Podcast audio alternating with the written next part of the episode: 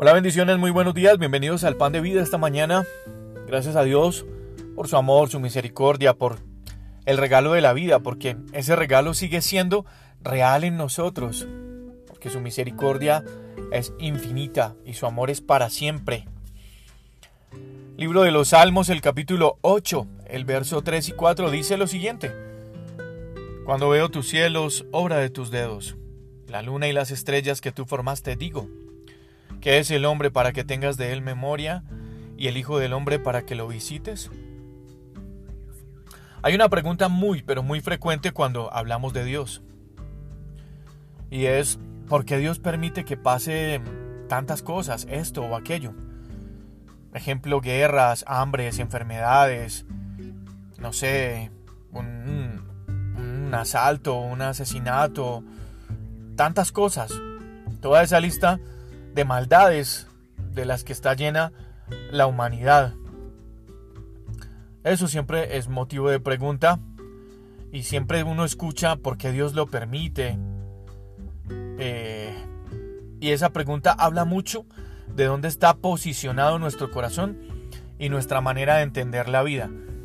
Cuando uno quiere acomodar a Dios a nuestro entendimiento, se siente como con el derecho y la autoridad para cuestionar y reclamar por todas las cosas. Por otro lado, cuando uno acepta a Jesús, busca vivir conforme a su voluntad. Las palabras del rey David en este salmo son especialmente poderosas y edificantes. Y además, dependiendo como uno las tome, pueden ser transformadoras. Esas palabras nos abren los ojos y nos renuevan el entendimiento. Y nos pueden hacer pensar también, ¿quién soy yo para cuestionar a Dios? ¿Quién soy yo para que en mí pienses? ¿Quién soy yo para que tomes para que me tomes en cuenta? Y tal vez usted y yo pudiéramos responder esas preguntas diciendo, pues definitivamente no soy nadie. Yo no he hecho nada para merecer el perdón que Dios me ha entregado. Tampoco merezco el amor que derrama sobre mí siempre, todos los días. Entonces, en consecuencia, el interrogante no es el por qué Dios permite esto o aquello, sino realmente quién soy yo para cuestionarlo. Dios creó con sus dedos los cielos ni siquiera, ni siquiera, si pensáramos en una figura humana, en un cuerpo, ni siquiera la mano entera Dios necesita para crear lo que nosotros vemos, lo que nosotros jamás podríamos crear.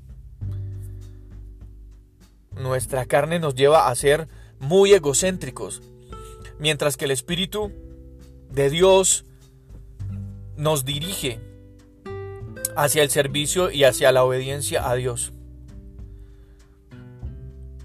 En muchas ocasiones, en muchos, en muchos casos, hay quienes necesitan tocar fondo para darse cuenta que no merecen nada y sin embargo Dios sigue ahí con los brazos extendidos. No podemos ser necios y no podemos ser soberbios. No esperes a que tu vida se desmorone para entender que el egocentrismo no lleva a nada bueno, mientras que una vida en Jesús realmente puede producir muchas, pero muchas cosas inimaginables en nosotros. Tal vez si tuviéramos que responder la pregunta inicial, no es que Dios, no es Dios quien permite todas esas cosas, todas esas maldades, sino que el hombre está alejado de Dios.